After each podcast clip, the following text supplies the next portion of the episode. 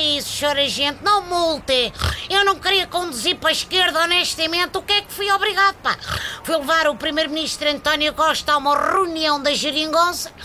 Ora bem, ele tem tanto medo de levar nas orelhas do Jerónimo e da Catarina que não faz nada que pareça de direita, compreendeu?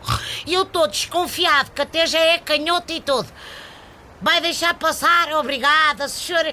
Obrigadinho, senhora gente, honestamente, que já tenho ali um freguês para apanhar. Desculpe, senhor taxista, posso entrar?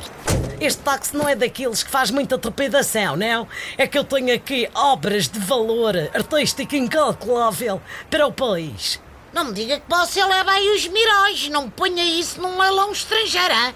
que arranja uma bronca com o ministro da, das Finanças.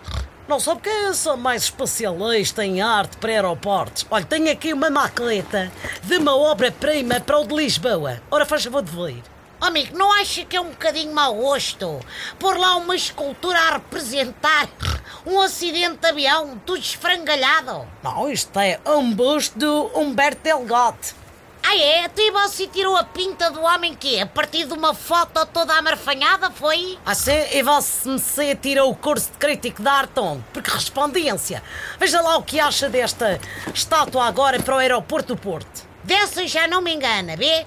Isso é a cara chapada do Dr. Francisco Sá Carneiro. Não, por acaso, uh, é o Pinto da Costa. Ah, por acaso faz sentido no aeroporto. Ele anda sempre à procura de aviões com quem casar. Ah, o que a malta gosta nos aeroportos é de figuras da bola. Para far, fiz este busto do João Moutinho. Oh, mas isto não é um busto, pá. É uma miniatura para pôr em cima de um bolo. Mas por acaso não está má. Se calhar devia dedicar-se mais a isso. Como em pequenino está a compreender, disfarça melhor a falta de, de engenho. Pois é, capaz de ser boa ideia, é? Vou fazer um Cristianinho Ronaldo todo em pasta de açúcar, olha, e expor nas pastelarias.